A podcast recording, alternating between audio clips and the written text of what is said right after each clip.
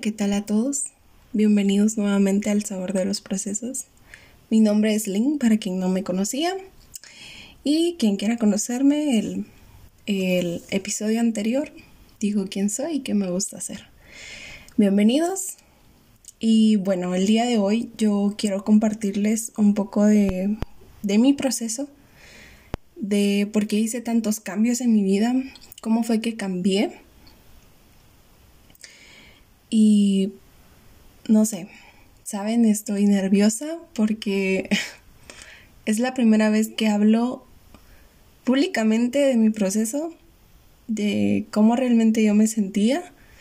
Y antes de empezar este podcast estaba diciendo, bueno, mis cinco cosas de lo agradecida que estoy, de lo buena que soy y de que yo puedo. Así que vamos a empezar. Y voy a empezar a contarles porque todo esto comenzó desde mis 14 años. Realmente yo vivía en una depresión, vivía en una inconformidad de mi cuerpo, conmigo, con lo que yo era en ese momento. Vivía muy inconforme. Realmente mi autoestima estaba por los suelos, no me sentía alguien importante, no sentía que fuera alguien que fuera a hacer algún eh, cambio radical en su vida y pudiera ser mejor de lo que era. La verdad no me sentía en ese momento así. Mi comportamiento todo el tiempo era agresividad y hasta este momento en varias ocasiones lo es. Y varios de mis amigos me dicen a veces como, ¿por qué sos agresiva? Y no sé, no sé la verdad, pero desde mis 14 años, eh, a cualquier persona que intentaba eh, hacerme daño o me trataba mal o algo así, eh, mi reacción era lastimar, era hacer daño, era golpear o simplemente me enojaba demasiado. En el colegio, este, una vez un profesor en básicos estábamos en el recreo y estábamos platicando todos y el profesor estaba ahí con nosotros platicando, ¿verdad? Saber qué era lo que hacía, pero creo que estaba como queriendo husmear de, de saber qué hablábamos, ¿no? Y estábamos hablando de todo cuando de repente nos quedamos un momento callados y él se me quedó viendo y me dijo, yo se le puedo hacerle una pregunta. Y yo, claro, y yo se los prometo, me empecé a reír y le dije que estaba bien, que, que lo hiciera. Él me preguntó que por qué yo era agresiva, que si en algún momento yo sufría de violencia en mi casa, que si me habían hecho algún daño que yo, que yo no decía, que si todas esas cosas, esas preguntas psicológicas que le hacen a uno con tal de sacarte información que tal vez no querés compartir con nadie. Y realmente mi respuesta fue no, porque en mi casa no sufría de violencia, sí tenía una mamá enojada y la sigo teniendo, pero creo que no fue el hecho de violencia, sino yo no estaba cómoda conmigo misma y quería que las, o sea, pensaba que las personas me hacían daño, pensaba que me querían ver peor o, o todos esos pensamientos que le vienen a uno cuando estás en pelea con el mundo, ¿no? De que no, no encajas aquí, tampoco allá, y entonces, ¿qué sos? ¿Quién sos? ¿Y cómo tenés que ser? Ay, problemas de adolescencia, la verdad. Y terminé diciéndole que simplemente odiaba a la gente, porque, o sea, me excusé en eso y dije que me, odiaba a la gente por el simple hecho de que a veces trataban mal a las personas, que los hacían de, mes, de menos o querían sobrepasarse. Él simplemente se quedó callado y ya no me preguntó nada más, cosa que se me hizo demasiado extraño. Pero así quedó y ese día, pues créanme, se quedó muy marcado en mi mente y aun cuando veo a ese profesor, porque vive cerca de donde vivo todavía, lo veo y realmente lo quiero, realmente me agrada mucho porque fue la persona a la que realmente le interesé, o sea, quería saber qué me estaba pasando, si algo me estaba haciendo daño y yo no quería decir nada. Y realmente se lo agradezco demasiado por haberse tomado ese tiempo de, de preguntarme si estaba bien, si estaba o si estaba mal, ¿verdad? Al final y al cabo, creo que ese es el, el trabajo de un maestro, ¿no? No solo dar clases, sino realmente interesarse por, por sus alumnos y poder estar ahí para ellos, aconsejándoles y siendo como un amigo, ¿verdad? Entonces, sí, esa pregunta que me hizo él, sí, créanme, me dejó como pensando ese día y esa semana. Y de básicos recuerdo a una de mis amigas, que su nombre es Wendy. Eh, fue una de mis mejores amigas en todo básicos. Yo la conocí a ella desde sexto primaria. Y no sé, creo que por locas, por aventadas nos llevamos también. Eh,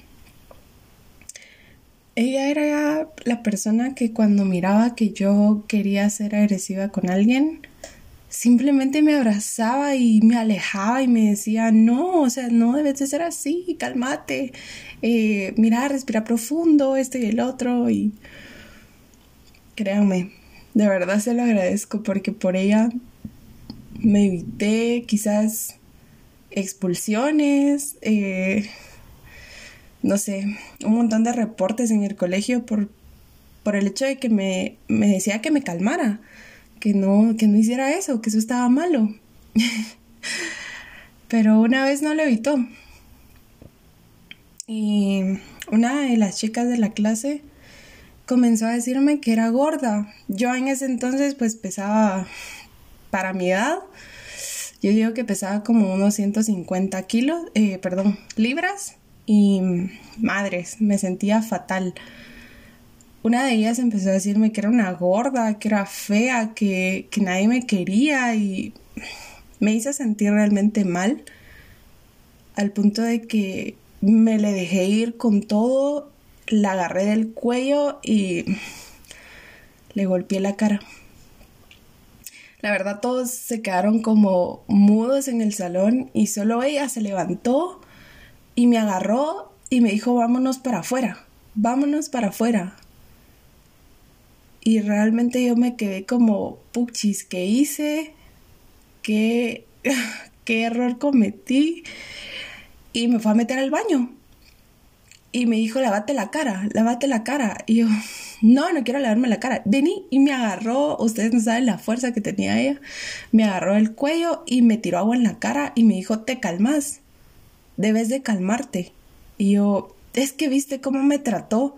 Y ella me dijo, sí, ella te trató así porque eso es lo que ella tiene en su corazón. Entonces tú pensás que tenés en tu corazón. Y yo en ese momento solo respiré profundo. Y dije, no, es que me dolió. Le dije, y comencé a llorar. Y me dijo, no, para ya. O sea, deja de pegarle a la gente. Perdón.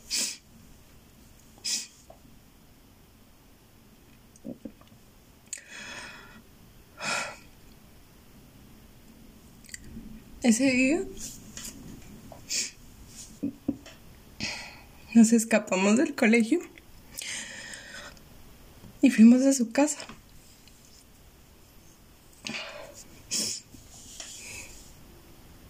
Estando en su casa, Solo recuerdo que hacíamos cosas para distraer mi mente.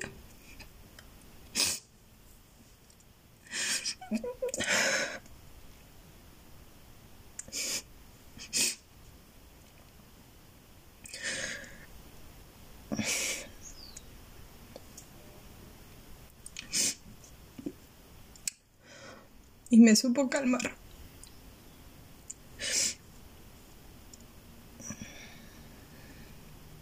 Al día siguiente regresé al colegio y para todo eso yo no comenté nada en mi casa.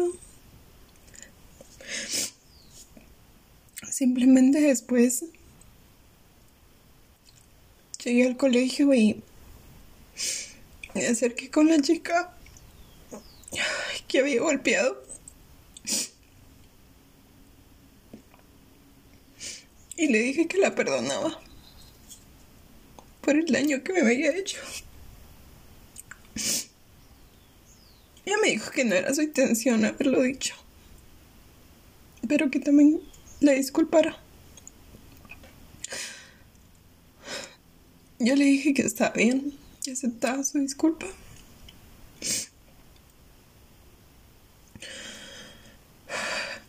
Y lo más duro de todo esto es que salimos de básicos.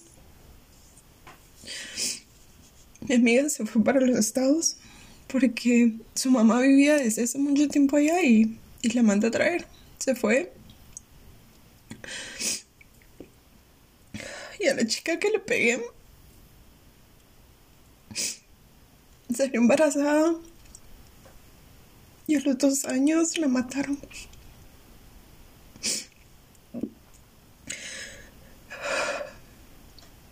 ¿Y por qué? ¿Por qué me duele? ¿Por qué lloro? Es porque a veces digo, rayos.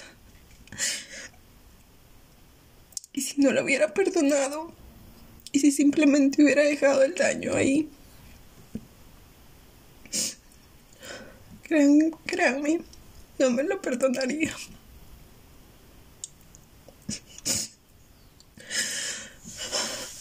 Desde ese momento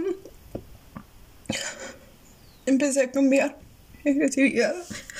Mi agresividad empezó a bajar. Empecé, empecé a darme cuenta de las buenas cosas de las personas y a obviar el daño que podían hacerle a los demás.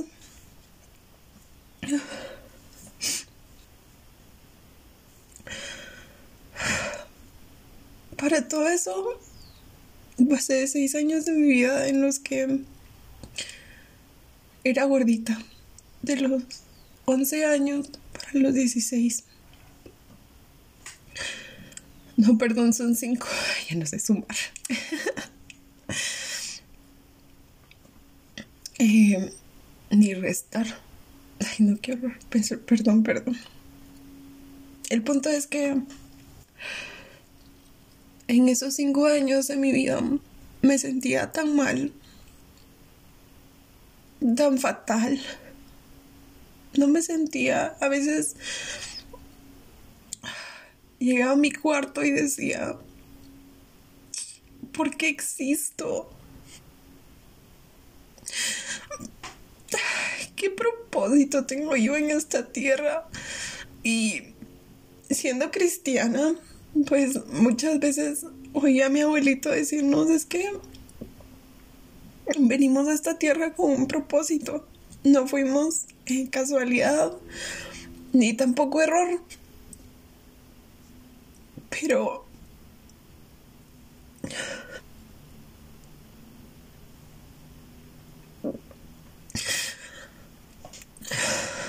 esa parte de mi vida solo pensaba que era un error, que no estaba contenta con lo que era, con lo que hacía. Siempre trataba, trataba de, de ser mejor, de, de dar lo mejor de mí para sentirme bien. Y nunca lo, nunca lo lograba, nunca me llegaba a sentir bien.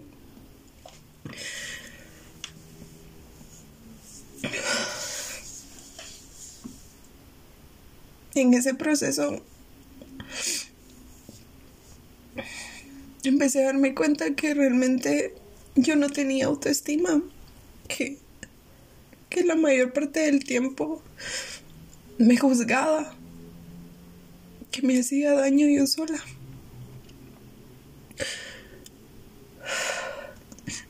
Varias personas en ese proceso me trataron mal.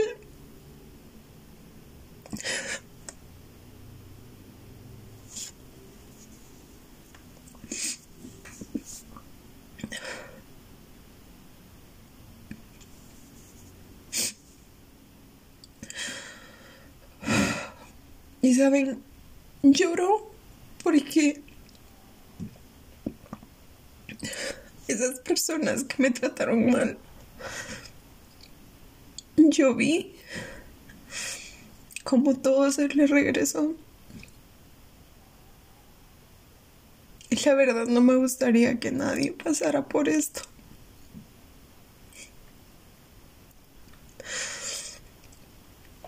El que una persona sea gordita o sea gorda no define quién sea. No define si es mala onda, si, si es hipócrita, si esto y el otro. No, no te define. He, he conocido a personas que son gorditas y de verdad, créanme, son las mejores personas que existen. ¿Saben por qué? Porque saben reconocer a una persona por su alma, por sus sentimientos y no por el físico. Porque saben apreciar lo que realmente vale.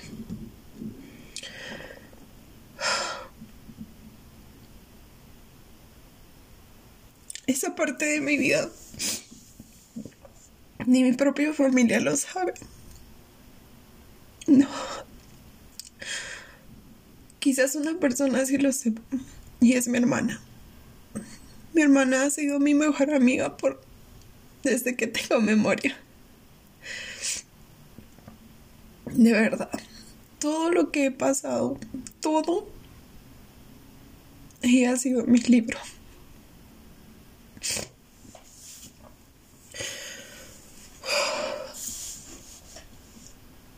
Dicen que a veces tienes que convertir esos malos comentarios en tu fuerza para poder salir adelante. Y eso fue lo que hice. Cuando compraron a mi perro, como les dije en el episodio anterior, para mí fue realmente una compañía que necesitaba.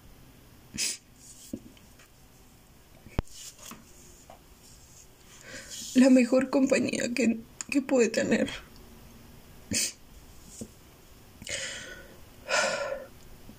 Comencé a, a salir a caminar en el área donde vivo. Eh, es parte del Cerro Alush y hay como, como parte de la montaña. Aquí en esta colonia hicieron eh, un, un sendero que llegas a la punta de la montaña, que más o menos es como de un kilómetro y medio, si no estoy mal. El punto es que, con tal de que mi perro gastara sus energías, comencé a subirlo todos los días a las 6 de la mañana con él. Luego se nos pegó mi hermano mayor y salíamos los tres Luego mi hermano mayor empezó a trabajar y, ya no pudo, entonces yo seguí yo. En el término de tres meses y medio, creo, si no mal recuerdo, em, bajé de 190 libras a 142, si no mal recuerdo. No tengo bien exactos esos números, pero después de, de empezar a ver cómo, cómo bajaba de peso, cómo tenía unos cambios bien bruscos en mí,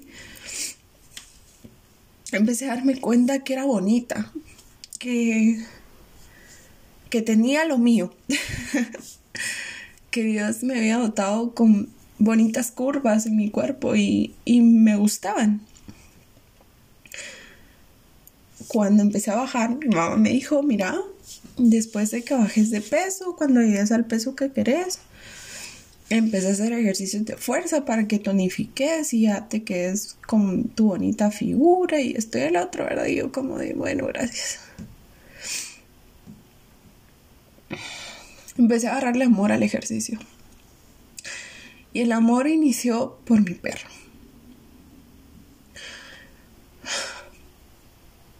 Porque creo que, que si no hubiera sido por esa, por esa iniciativa de decir que le iba a quemar las calorías, las energías a mi perro, con tal de que cuando estuviera dentro de la casa no estuviera haciendo travesuras, si no hubiera sido por eso, quizás yo hubiera seguido en mi peso, me hubiera acomodado, me hubiera acomodado a sentirme mal conmigo misma, a acomodarme en el sentido de que, bueno, si alguien va a llegar me va a tener que, me va a tener que querer como soy y yo así le voy a gustar. Y creo que eso es un pensamiento errado. Porque muchos de nosotros buscamos a alguien físicamente quizás eh, perfecto, ¿no? Eh, ay, que tenga buen cuerpo, que tenga bonita carita, esto y el otro. Y es en lo que visualmente más nos, eh, nos fijamos. Y es normal, somos humanos, somos de carne, o sea, es normal. Pero creo que una de las razones que en lo que más debemos enfocarnos es en qué podemos ofrecer nosotros a la hora de buscar una pareja. ¿Qué estamos ofreciendo nosotros? Nosotros pedimos un buen cuerpo, ok. Nosotros tenemos un buen cuerpo para ofrecer. Estás pidiendo una bonita cara. Bueno, según tú tenés una bonita cara todas esas preguntas empezaron a hacerse latentes en mi cabeza y fue como de, bueno, tú quieres a un hombre guapo, quieres esto de un hombre, tú quieres esto otro de un hombre, ¿ok?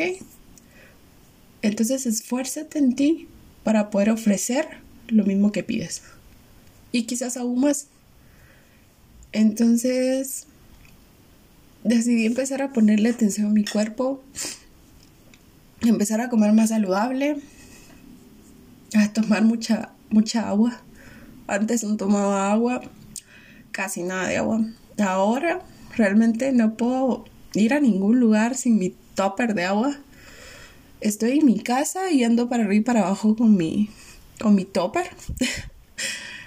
y acá rato es como ya no hay agua en el tambo, hay que estar poniendo el tambo. Bueno, ahora tenemos ecofiltro, entonces es como de, bueno, hay que estar llenando el ecofiltro. Y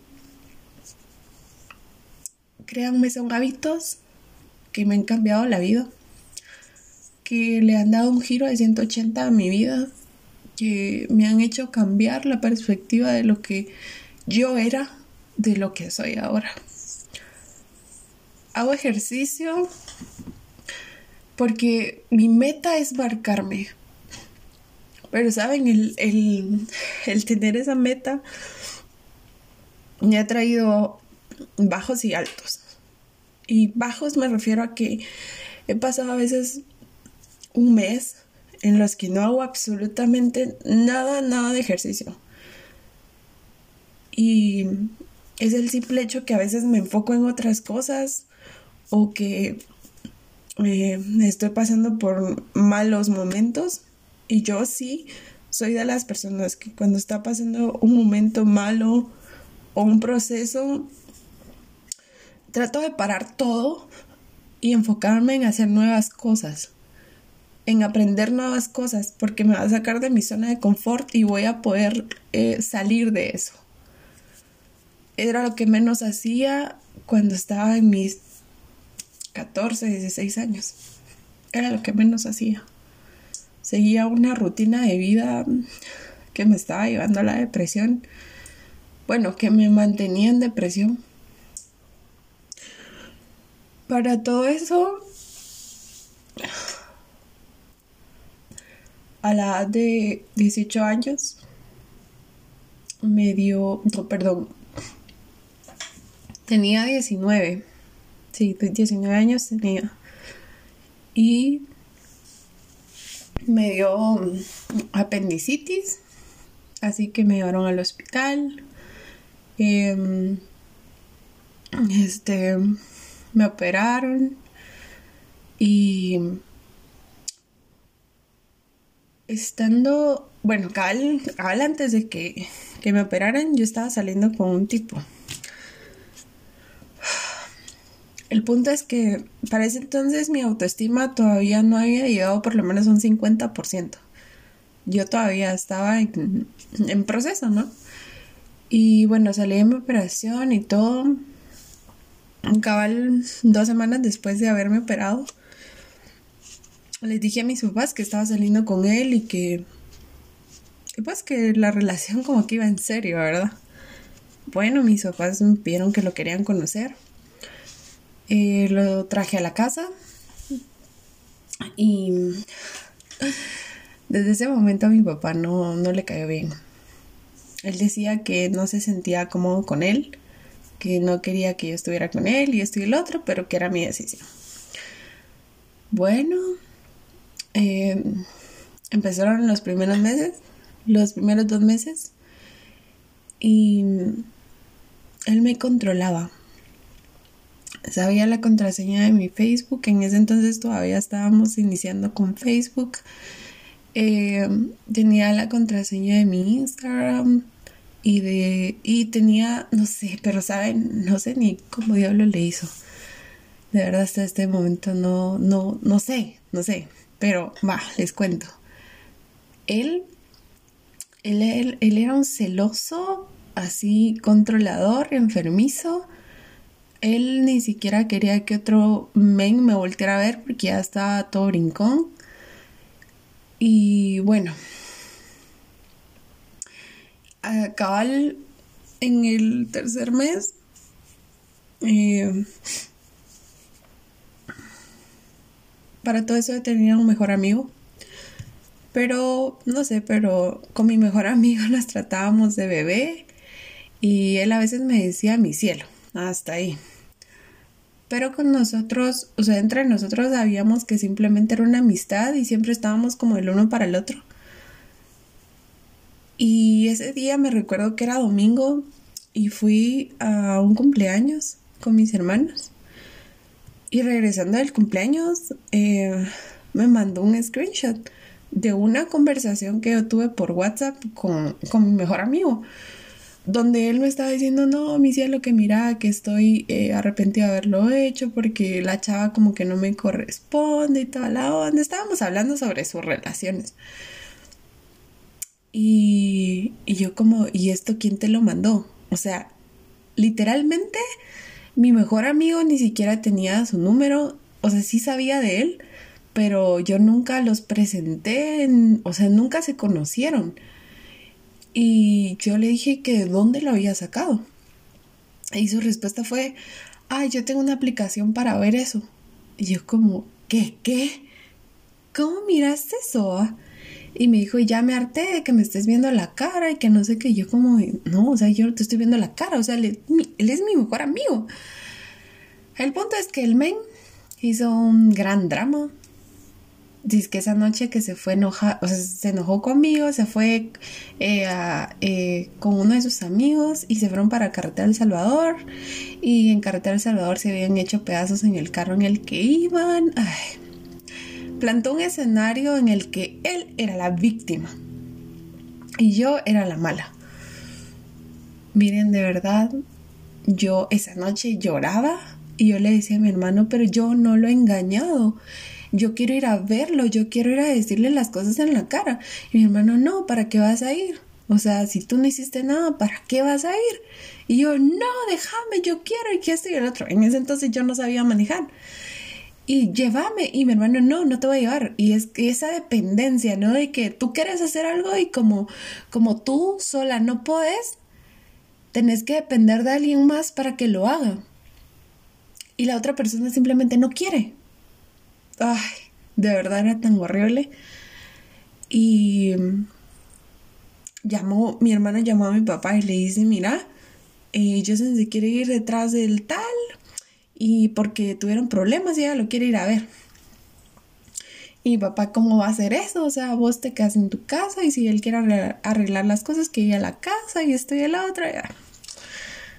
Bueno, pasó ese día, pasaron dos días más hasta que me habló y que dice que me disculpaba. y que quería que me fuera con él, que quería que me fuera a vivir con él. Él realmente vivía en la casa de sus papás. Y que venite, que vamos a vivirnos solos y que no sé qué. Y bueno, y dice doña Jocelyn que sí. Un día eh, mis papás y mis hermanos tenían que salir y aparentemente mi hermana también se iba a ir, o sea, yo me iba a quedar sola en la casa. Y iba a estar el perro nada más conmigo. El punto es que vine yo y dije, bueno, esta es mi oportunidad, hago mis maletas y jule canelo. Para mi suerte, mi hermana se quedó ese día en mi casa. Pero dije, no, o sea, yo me las voy a ingeniar y yo me voy. Porque ellos no quieren que yo esté con él y ta, ta, ta, ta, y va, va. Así que empecé a hacer mis maletas cuando de repente solo abren la puerta del cuarto y entra mi hermana y se me queda viendo y me dice, ¿vos qué estás haciendo? Y miren, de verdad me congelé y literal no se me salió nada de la boca. Y ella me dijo, ¿te, te querés escapar? Y yo, se me jaló todo el estómago y fue como de, no, no, espérate, no digas nada, que no sé qué. Y llamaron a mi papá. Y en la noche mis papás llorando porque ellos no pensaban que yo fuera a ser capaz de hacer cosas como esa. Y mi papá en ese momento pues me quitó el celular, me quitó, o sea, en ese entonces teníamos todavía eh, computadora de escritorio y me dijo, mira, yo la verdad no quiero verte sentada ahí, no quiero que te hagas ninguna comunicación con Elba. Y yo como dijo, puchis. Y uno de mis hermanos lo llamó y le, le dijo que por favor él quería que se alejara de mí y que no sabía con quién se estaba metiendo y que si él lo llegaba a ver cerca de mí, o sea, se le iba a llevar la cantina. Ay, no. Después de eso, después de esa relación, yo quedé controladora y celosa. Quedé de que no podía, o sea, no podía tener una relación con nadie porque yo quería controlarlos. Yo, yo pensaba que me iban a engañar, que me iban a mentir. Y no, o sea, no podía ser de esa manera. Llevé mi proceso de sanación. No estuve con nadie como por, creo que nueve o diez meses. Y me enfoqué en hacer ejercicio, en viajar. Y en ese entonces pues le agarré un, cierto gusto a, a tejer. Tejía crochet y le agarré un gusto. Y me, me ponía mis tardes a hacer crochet, salía con mi perro, o sea, trataba de mantenerme ocupada, trataba de, estar con mi mente ocupada con tal de, de, poder sanar mi corazón y no ponerle tanto coco al hecho de que me habían hecho, cómo había sido, cómo era yo, cómo había cambiado. Y mm, después de eso conocí a una persona que hasta el día de hoy está en mi vida. Eh, con esta persona pues al inicio intentamos ser novios, como que las, que las cosas se dieron y durante estos cinco años hemos tratado lo mismo siempre. Pero realmente es algo que sabemos que ya no va a ser y exactamente ayer hablaba con él y yo le decía que, ya no, o sea, que, que yo habían cosas que tenía que decirle, que no estaba tranquila, que él debía saberlas y que yo de verdad le agradecí un montón. La verdad, todo el tiempo que estuvo conmigo estuvo para mí, me estuvo apoyando, me quiso y de verdad se lo agradezco mucho pero ya creo que pasa un cierto tiempo en el que tienes que cerrar ciertas eh, puertas a relaciones o a lo que podía ser, porque simplemente tienes que avanzar, tienes que cambiar de rumbo, tienes que cambiar tu dirección. Y eso fue lo que hice exactamente ayer con él. Y creo que los dos tuvimos como como esa sinceridad de decir como no, bueno, ya ya pasó mejor cada quien y sigamos. Listo. Y realmente esas fueron sus palabras. Mira, yo no te tengo ningún resentimiento. Eh, sigamos y listo. Y yo como de... Qué fácil se oye eso. Pero gracias. Pero en todo este proceso, créanme que he cambiado. He sido una mejor persona en el aspecto de que sigo siendo agresiva, sí. no, ya no tanto. O sea, si se pasan conmigo, entonces. Pero de lo contrario, no. Em, soy una persona que realmente valora el tiempo que una persona puede dedicarle. Y los buenos momentos los disfruto, créame. Ya no soy celosa. no, creo que realmente yo antes de, de, esa relación no era celosa, se los prometo. O sea, no, no me apetecía en nada ser celosa porque yo decía, bueno, si la otra persona quiere estar conmigo, lo va a estar. Si no quiere, pues que se vaya. Y después de esa relación fue que, fue que empecé a ser celosa, que empecé a tener problemas conmigo porque no, no estaba 100% cómoda, no me sentía segura. Y si una mujer no se siente segura, pienso que todo el tiempo está como eh, queriendo tener el control de todas las cosas. Eh, porque piensa que pueden hacerle daño, porque piensa que, no sé, que todo el mundo está en contra de ella. Así de sencillo. Em, pero hasta este punto de mi vida, mi autoestima de verdad, no siento que ya esté así al, al mil, tampoco, pero siento que ya, ya me valoró demasiado. Valoró mucho lo que soy. Amo mi cuerpo, ahora de verdad amo mi cuerpo, amo cómo se va transformando cada día con, todo el ejercicio que hago. De verdad, eh, ahora casi que todos los días trato de hacer ejercicio y bueno, últimamente he estado haciendo el doble entreno porque con esto de, que me volví vegetariana, eh, mi cuerpo bajó un montón su, su masa muscular y como realmente a veces confundimos la masa muscular con la grasa, ¿verdad? Y, yo tenía bastante grasa, así que mi cuerpo se la consumió y bueno, vi la oportunidad como para empezar a tonificar, empezar a marcar mi cuerpo y, el doble entreno, pues con esa es la intención del doble entreno, ¿verdad? Y empecé a hacerlo desde ahora y, créanme, en una semana he visto resultados y me sorprende mucho. De verdad me sorprende mucho. Em,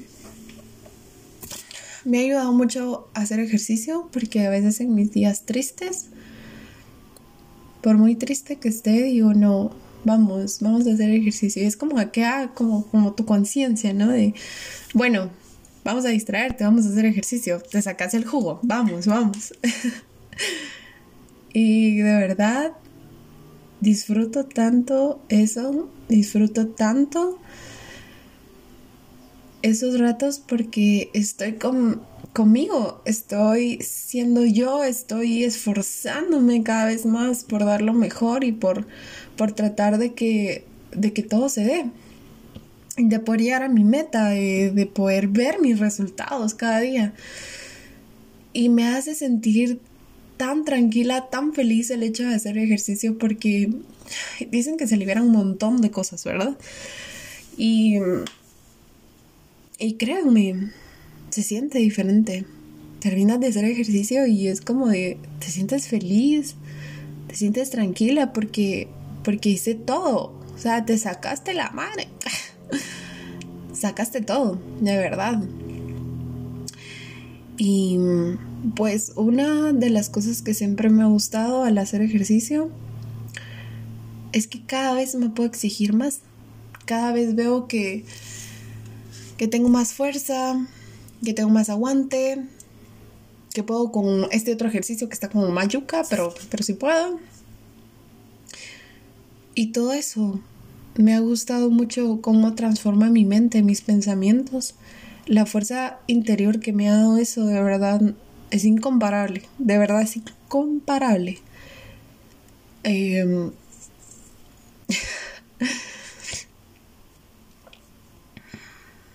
realmente un montón de personas me han inspirado, me han inspirado a ser mucho mejor de lo que soy. Eh,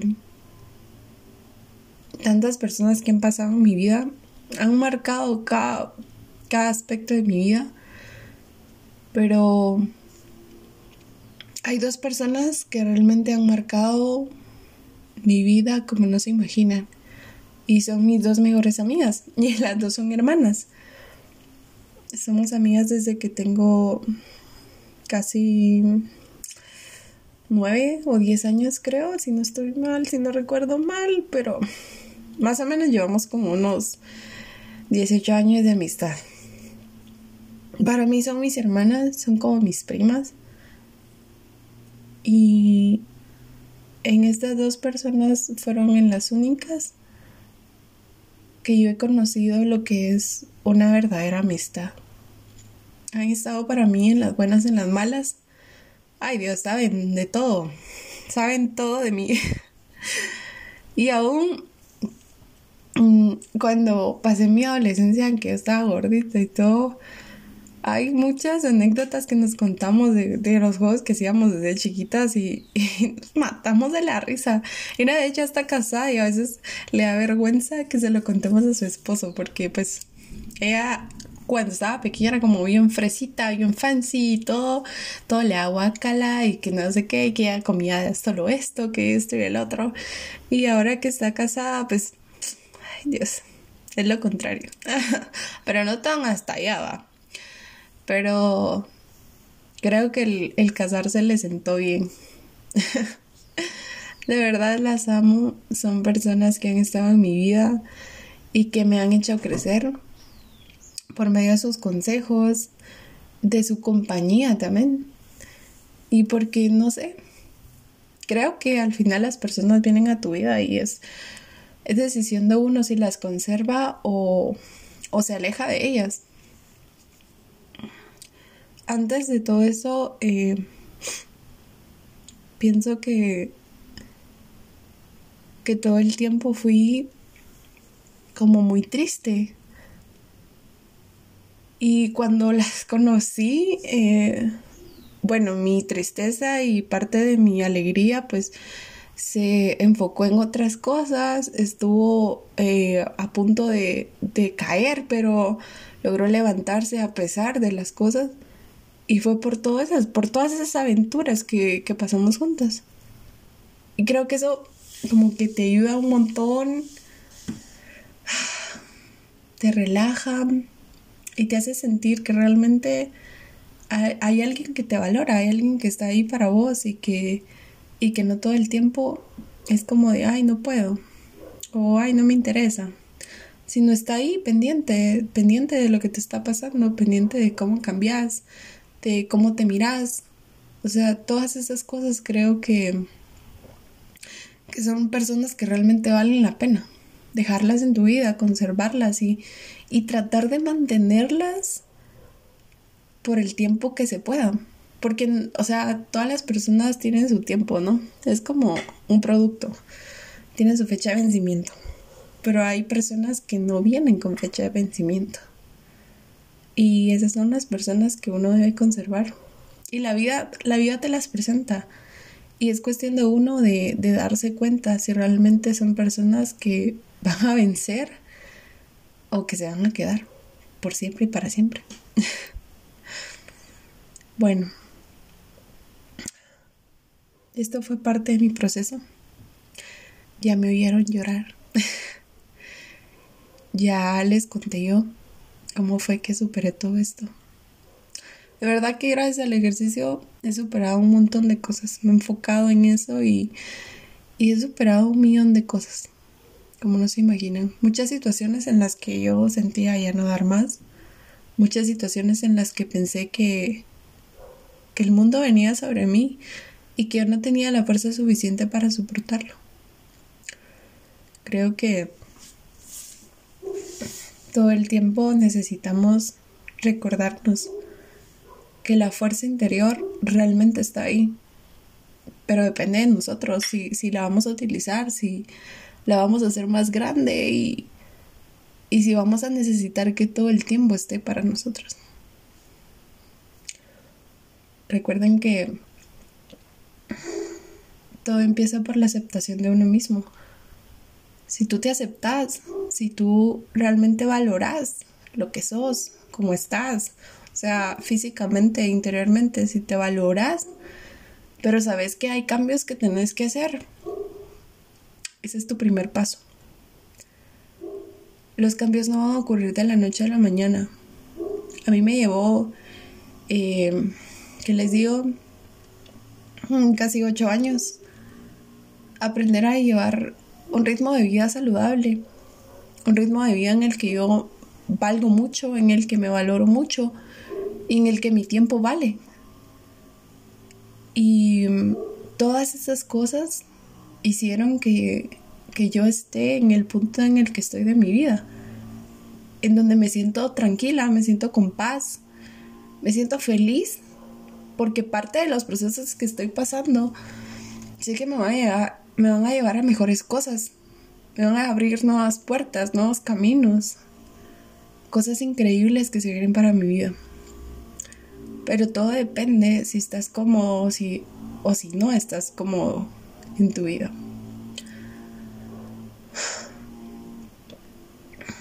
Mi mayor consejo para hoy, para ustedes, es que sea la situación que sea que estás pasando, no te enfoques en la situación. Trata de enfocarte en otra cosa, porque la solución la vas a encontrar enfocándote en otras cosas. Muchas veces nos hundimos en estar pensando en, el problema. Y el hundirnos en el problema solo ocasiona que, que te hagas daño, que no entiendas por qué razón te está pasando. Pero cuando te enfocas en otra cosa, tu mente tiene en mente, o sea, tu mente está pensando en lo en eso negativo, pero también está disfrutando al mismo tiempo de lo nuevo que estás haciendo. ¿Y qué pasa acá? La mayor parte de tu cerebro está pensando en lo, en lo bien que lo estás pasando.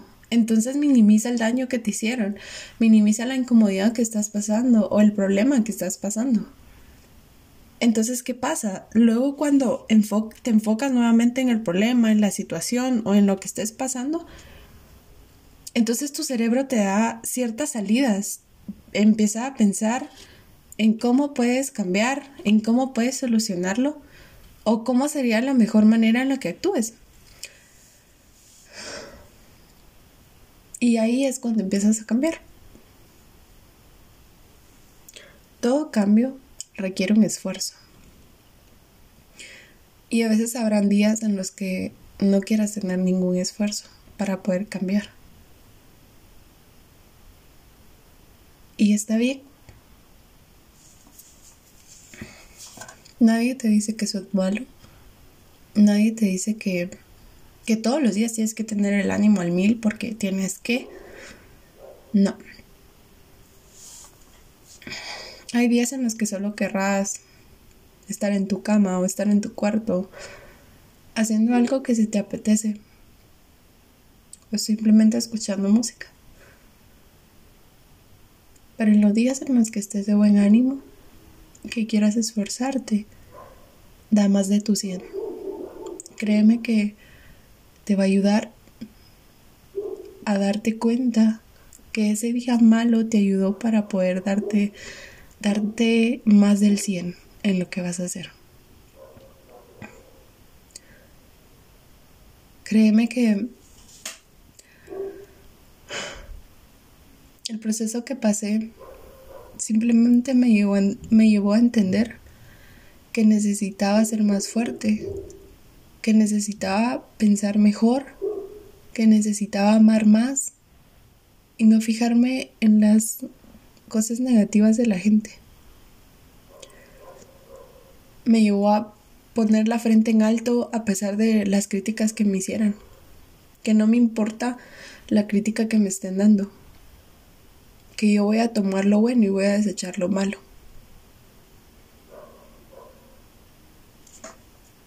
Una de las cosas que que más hago cuando me siento triste es el oír música. Y la música que escucho cuando estoy triste es salsa. Cumbia, salsa, eh, reggae, no sé. Hace que mi cuerpo se activa, se active, que quiera moverse, que quiera estar feliz, que quiera estar disfrutando ese momento. Y simplemente me cambia la perspectiva de mi día. Cambia lo que siento, cambia lo que pienso y me distrae. Hay muchas cosas que uno puede hacer para distraerse de algún problema, de alguna tristeza. Y encuéntralas. De verdad, encuéntralas. Te vas a dar cuenta que cada vez que te sientas mal, vas a huir y vas a refugiarte en ese sentimiento de felicidad que te provoca hacer cualquier cosa. De verdad, vas a encontrarlo.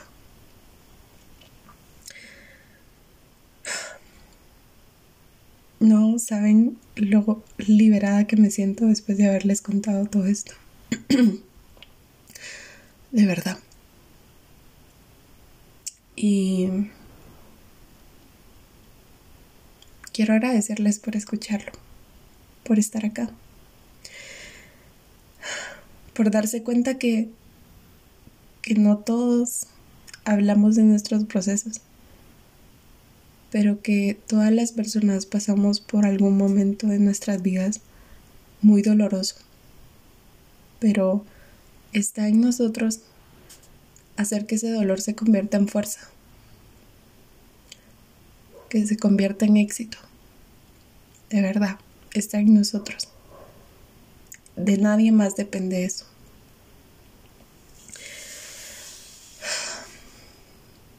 Así que gracias Gracias por escuchar. Espero que podamos vernos en el siguiente episodio y que todo les esté saliendo bien. Como lo dije en el anterior episodio, estoy a la orden con lo que necesiten. Pueden escribirme y con gusto los voy a ayudar, los voy a apoyar. Quiero ser esa persona que, que no estuvo para mí cuando lo necesité pero que puedo estar para ustedes. Así que eso es todo por hoy. De verdad me alegra mucho estar con ustedes y que ustedes escuchen mi vida. los quiero un montón. Pido a Dios que los bendiga en el lugar donde estén y de lo, que estén haciendo. Que los bendiga un montón más. De verdad. Síganse cuidando porque pandemia. y nuestro gobierno no hace nada. Así que cuídense un montón. Un abrazote enorme. Que Dios los bendiga. Y siempre recuerden que el éxito está en nosotros. No depende de las personas. Depende de nuestra fuerza. Con la que querramos que sean exitosos. ¿Ok? Cuídense un montón.